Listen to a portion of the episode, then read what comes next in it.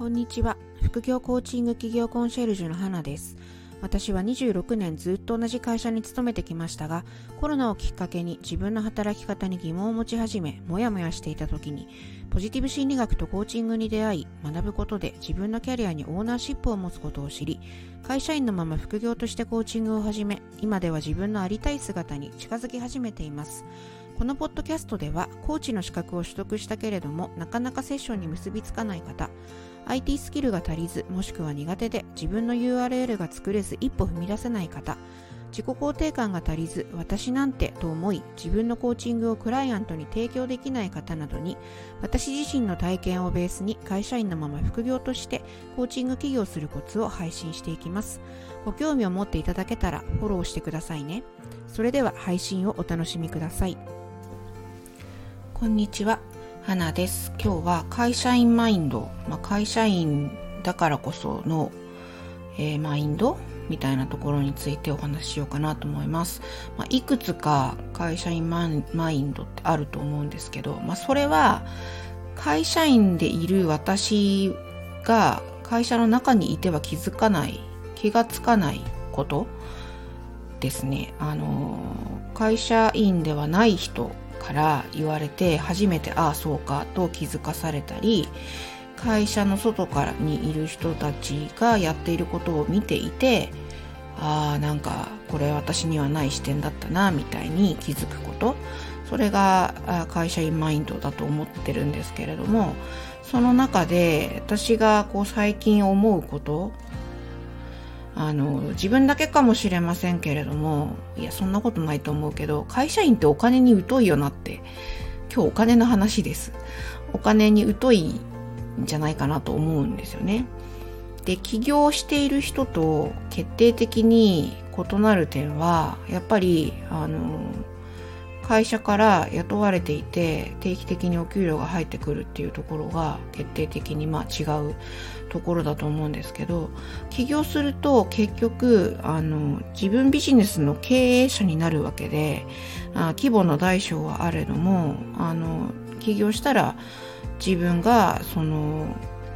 お金のやりくりに責任を持ってやっていくっていうことなんですよね。で、もちろん会社員だって生活してるわけなので、お金のやりくりとか、そういうのはしてるし、節約だ、なんだ、えー、子供の教育費だとか、あの、買いたいものがあって、そのためには節約してお金貯めてとか、そうお金について考える機会はまあ、それは多々あるんですけど、自分でお金を作ってるっていう意識がないので、こう、経営してるみたいな感覚にはまずならないですよね。定期的にお金いただくものだっていう意識なので。であの私この3月にね確定申告を、まあ、今回はあの会社員で副業としてやってるので白色申告をしたわけなんですけどそこでこうお金のこう収支を考えていくときにその PL 損益計算書私、あの、簿記とか全然詳しくないし、青色申告してるわけじゃないから、専門的なことはまだまだ勉強中でわからないんですけど、まあ、その損益計算書っていうのは、うんと、まあ、確定申告するような、その残った金額、簡単に、簡単に言い過ぎかもしれないですけど、まあ、その残った金額を、え、ー、と、確定申告して税金の金額を決めてっていうふうにやっていくことで、まあ会社員はまずとにかくその感覚っていうのはないですよね。あの、確定申告はもちろん会社側がやってくれていることだし、まあ、年末調整っていう形でやっていて、なんか会社にいてのその年末調整ってもしかして払いすぎの税金戻ってくるみたいな、そんなぐらいの感覚しかない。本当にお金に無頓着だなって今まで思い思います。で、BS 貸借対照表、まあ、バランスシートっていうやつ。それは負債と資産のバランスを見るっていうことで、まあ、そのバランスよくっていうことはつまり無駄遣いをしない、簡単に言えば無駄遣いをしないっていうことなんですよね。なんかこれ自分で稼いだお金、まあもちろん会社員もお給料もらってますけど、一応自分で稼いでるってことにはなるのかもしれないですけど、その実感を得づらいですよね、会社員だと。でも個人事業主として、まあ、起業をして自分でセッション1回いくらとか口座何万円とかって言ってやっててそれがこう自分の銀行口座に入ってくるみたいなそういうところをこうリアルに見ることができるようになるとこう入ってきたお金を使えばそりゃなくなっていくので、うん、無駄遣いをしないようにしようとかっていう意識がなんとなく会社員でいるだけの時よりも高くなったよなっていうふうに思います。でまあキャッシュフローを現金のその手残り額がうんと、1年の終わりに少しでも多くなってるっていうのを目指してみんなやってるわけなのでそこの感覚っていうのはやっぱり会社員と個人事業主起業している人とはなんかこう決定的に異なるん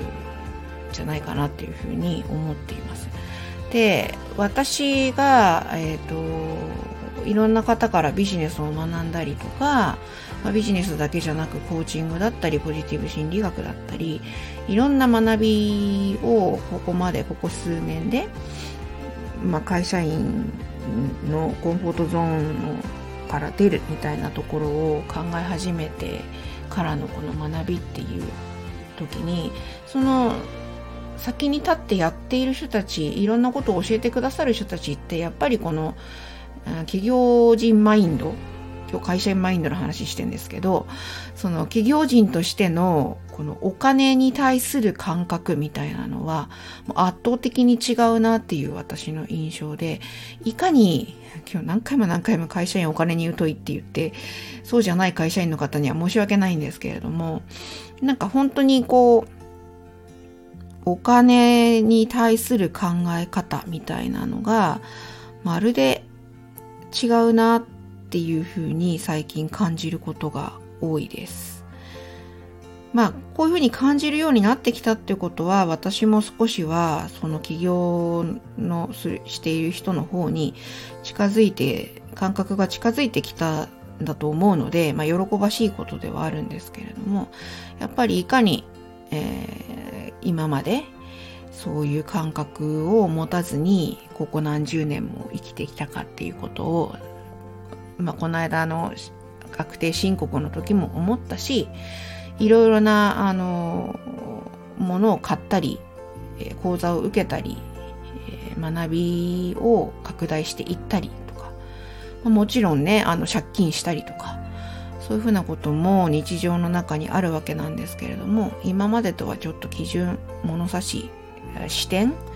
が変わってきたなっていうふうに実感しているところでした。ということで今日はあのお金に対する考え方という視点での会社員マインドっていうところについてお話をしてみました。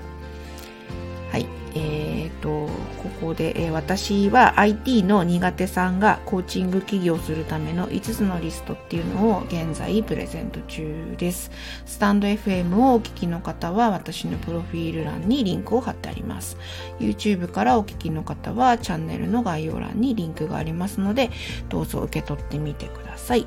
では今日は会社員マインドについてお話ししてみました。今日もお聴きくださりありがとうございました。花でした。